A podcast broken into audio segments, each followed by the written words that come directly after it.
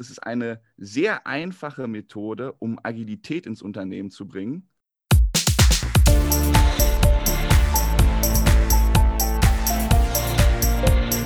Plaudertaschen, der Podcast von Robin und Patrick über das Banking von morgen. Herzlich willkommen zu einer neuen Ausgabe des Plaudertaschen Podcasts. Mein Name ist Robin Nehring und auch heute habe ich natürlich wieder Patrick Fritz an meiner Seite. Hi Patrick, wie ist es dir heute Morgen? Hi Robin, mir geht's super. Ich freue mich auf die Aufnahme. Das freut mich, ich genauso. In der heutigen Episode sprechen wir über ein sehr interessantes Thema rund um das Banking von morgen, das in meiner Wahrnehmung in den letzten Jahren immer häufiger an unterschiedlichen Stellen diskutiert, teilweise regelrecht gehypt wird. Es geht um die Managementmethode OKR. Das steht für Objectives and Key Results, also einfach übersetzt Ziele und Schlüsselergebnisse. OKR ist ein Steuerungsinstrument auf der Basis und zur Unterstützung agiler Prinzipien und Arbeitsweisen. Das mag jetzt erstmal ein bisschen schwergängig anmuten und genau deshalb haben wir uns heute einen Experten dazu geholt, der uns ein bisschen tiefer in die Thematik reinholt und auch mal ein bisschen erklärt. Zu Gast haben wir heute Dr. Tim Felten. Tim hat in theoretischer Plasmaphysik promoviert. Was das genau ist, das werde ich ihn gleich auf jeden Fall fragen. Er hat nach seiner Promotion bei der Unternehmensberatung Roland Berger Innovations- und Transformationsprojekte unter anderem auch im Bankenumfeld begleitet und hat 2017 mit Learn.io eine eigene Unternehmensberatung mit dem Fokus auf Mitarbeiterbefähigung gegründet. Aber auch dazu später mehr. Ich freue mich sehr, dass du, Tim, heute dabei bist. Wie geht es dir? Ja, schönen guten Morgen, Robin und Patrick. Ja, herzlichen Dank, dass ihr mich einladet. Mir geht es soweit ganz gut. Frühe Stunde, ja, 8.17 Uhr geht hier die Aufnahme live. Ja. Aber mit Kaffee ging das dann doch. Sehr, sehr, schön. Ich hatte es ja äh, gesagt in der Vorstellung, bevor wir ins Thema starten, ich möchte kurz, dass du mal erklärst, was ist theoretische Plasmaphysik? Kannst du das in zwei Sätzen mal erklären? Äh, in zwei Sätzen ist natürlich schwierig. Also letztendlich habe ich, letztendlich habe ich mich mit äh, Plasma theoretisch beschäftigt, also äh, quasi ausgerechnet, wie so kosmische Strahlung ähm, den Ursprung magnetischer Magnet, nee, kosmischer Magnetfelder, ist schon ein bisschen länger her, wie ihr seht. ähm, all solche Themen, äh, alles nur per Computer und, und Zettelchen, an dem ich dann gerechnet habe. Das ist quasi die Theorie. Ja, und Praxis wäre dann, wenn man so Plasmageneratoren und sowas baut und äh, damit dann Messungen vornimmt. Nee, wenn das nicht Aber, nach Zukunft ähm, klingt, ne? ja, ja, ja, ist tatsächlich ein Zukunftsthema. Steigen wir also, vielleicht direkt ins Thema ein. Ähm, ja. Ähm, ja, wir wollen über OKRs sprechen. Ähm, vielleicht ganz kurz, was sind OKRs? Ja, OKRs, super spannende Methode. Ähm, gar nicht mal so aktuell. Äh, also ist schon ziemlich alt, die Methode. Es schwappt jetzt nach und nach auch hier nach äh, Deutschland rüber. Immer mehr Unternehmen wenden diese Methode an. Und es ist einfach eine agile Art und Weise, Unternehmen transparenter zu führen und Ziele zu definieren. Und das runter bis auf einzelne Mitarbeiter. Und es ist für mich eine Methode, die, finde ich, sehr einfach ist und Unternehmen viel hilft, äh, sag ich mal, agil auf Marktgegebenheiten zu agieren und halt den Mitarbeiter auch in den Fokus setzen, äh, nämlich Mitarbeiter ermöglichen, sag ich mal, zu wissen, was machst du eigentlich und was ist dein Mehrwert im großen, ganzen Big Picture, wie man ja so gerne sagt. Mhm.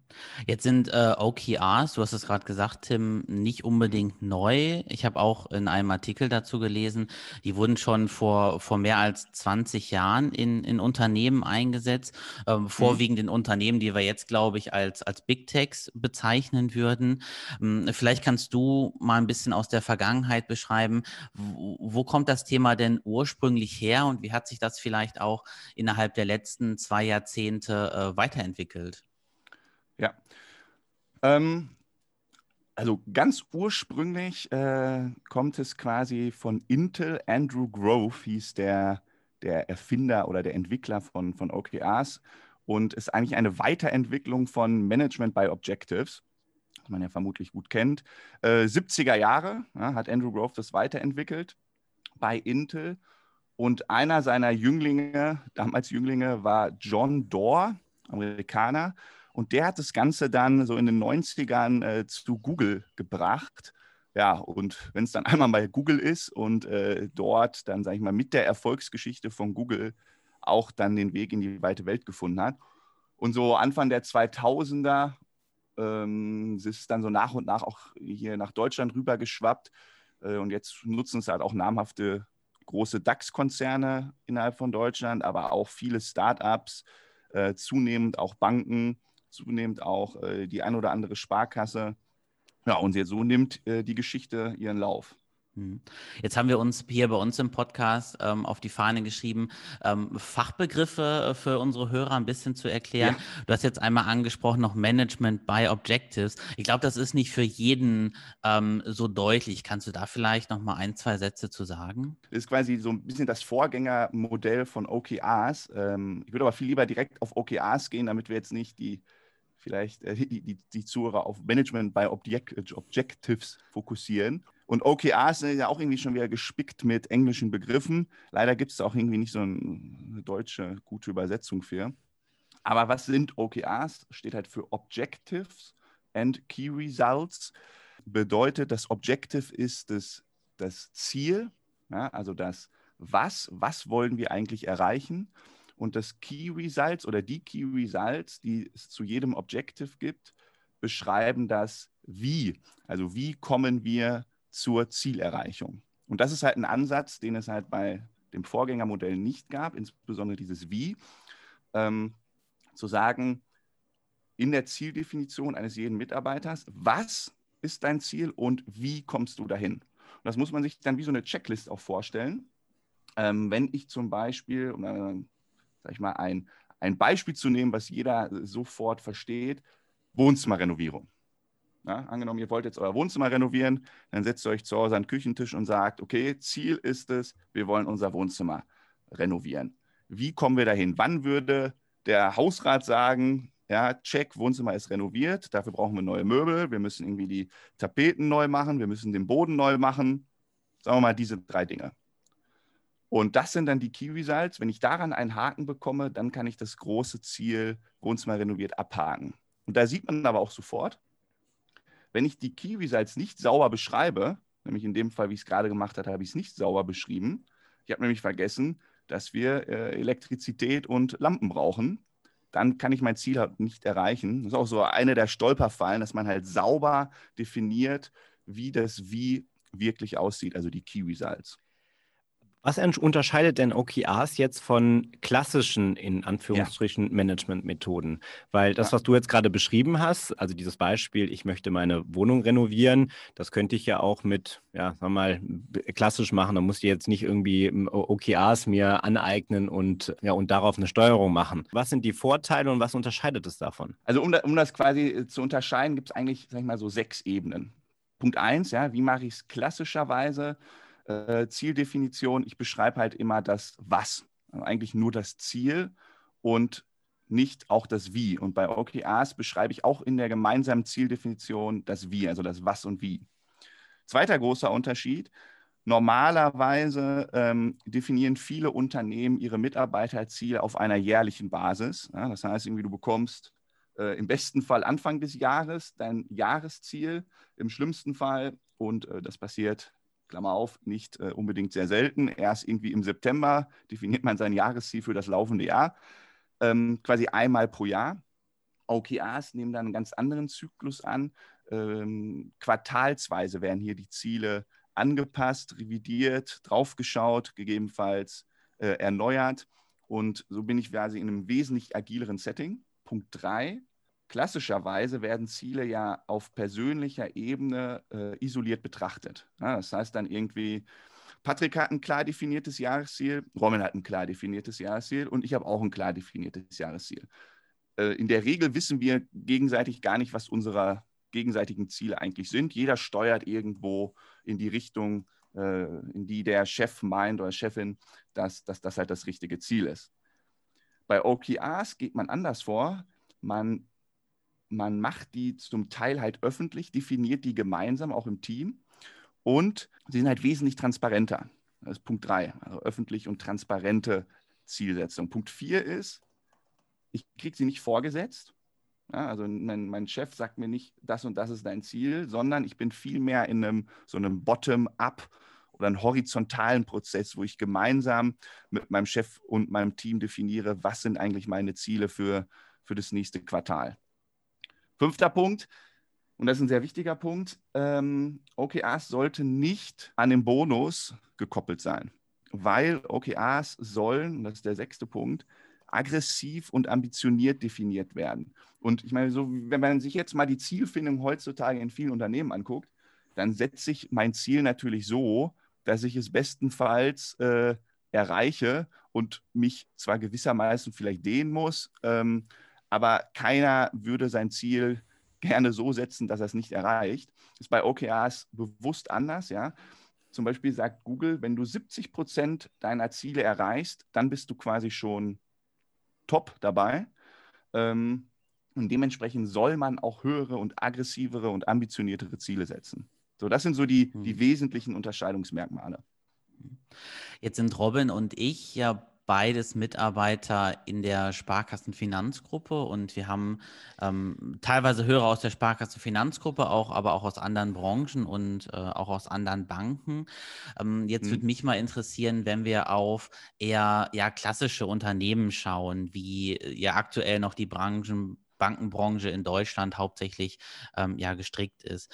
Wie kann ich denn dieses Thema OKR da implementieren? Also wenn ich jetzt daran denke, an die sechs Punkte, was, was du gerade gesagt mhm. hast, dann ist zum Beispiel das, das Thema, also was und wie statt nur das was, äh, das, das kann ich mir gut vorstellen. Quartalsziele, das äh, stelle ich mir auch relativ unkritisch vor, sowas einzuführen. Aber dann kommen so Punkte wie öffentliche und transparente Ziele ja, ja. und auch gerade das Thema, ähm, also nicht top-down vorgegebene Ziele, sondern eher so bottom-up. Also ich bekomme das nicht vorgesetzt umgesetzt.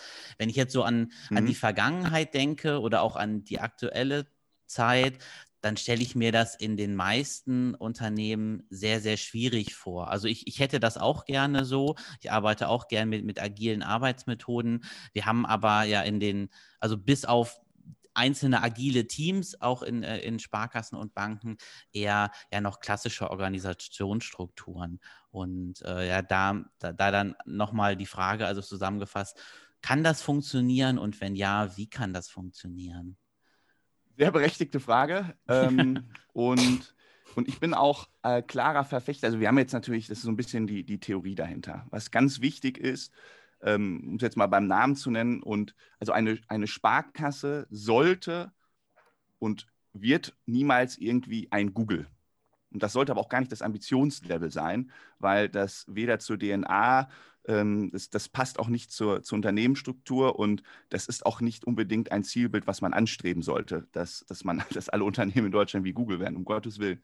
Man muss sich halt die, die Elemente für sich rausnehmen, die für einen und für die eigene Bank, das eigene Haus gut passen. Und zu dem Thema bei OKRs, also gerade bei dem, bei dem Punkt öffentlich und transparent, ja, da sind wir natürlich auch immer mal in, in Diskussion. Wenn man das an die Spitze treibt, ist es so wie äh, so eine, einige Häuser auch in Deutschland, jetzt nicht, nicht Banken, sondern Startups, da hängen die OKRs wirklich bei jedem Mitarbeiter einsehbar an der Tür. Das ist jetzt im Bankenumfeld vielleicht nicht unbedingt die optimale Lösung. Da muss man einfach als Haus für sich selber finden, ein, also eine Lösung finden, wie die Mitarbeiterinnen damit am liebsten umgehen wollen. Eine Lösung ist, man schafft die Transparenz der Ziele schon mal auf, auf, auf Führungsebene und innerhalb der Teams ja, und vielleicht sogar darüber hinaus auf der Zielebene. Aber die Key Results, also welche Schritte dahin muss ich eigentlich machen, behalte ich eher quasi teamintern und mache es jetzt nicht transparent für, für, die, ganze, für die ganze Bank, wo ich zu jeder Woche genau stehe. Also da, da gibt es schon Wege, um da so ein bisschen bei der Transparenz auch zurückzurudern. Aber, das ist ja ganz wichtig, dieser Austauschprozess, ja, irgendwie Abteilung A und Abteilung B tauschen sich halt auch mal regelmäßig aus der ist halt ungemein wichtig. Um mal ein Beispiel zu nennen, wenn ihr eine neue App einführen wollt, ja, in der Bank jetzt, ja, dann, dann gibt es ja per se, ich versimpel, äh, versimpel das jetzt einfach mal, irgendwie so drei Abteilungen, die da definitiv eine große Rolle am Erfolg dieser Einführung spielen. Ich, irgendwie einmal die IT, ja, die müssen das technisch umsetzen. Dann brauche ich natürlich Marketingkampagnen, die ich da drauf fahre, damit meine Kunden das wirklich mitbekommen. Und ich brauche natürlich meine Berater in der Filiale, die vielleicht auch mal den Kunden persönlich darauf ansprechen, Hilfestellung geben etc. Vielleicht auch noch das KSC, das Kundenservice Center, was Rückfragen beantwortet etc. Was passiert jetzt oft? Wenn ich so ein Ziel, App einführen, normal betrachte, dann habe ich halt oftmals so im alten Modell, okay, IT kümmert euch mal darum, dass dieses Ziel umgesetzt wird.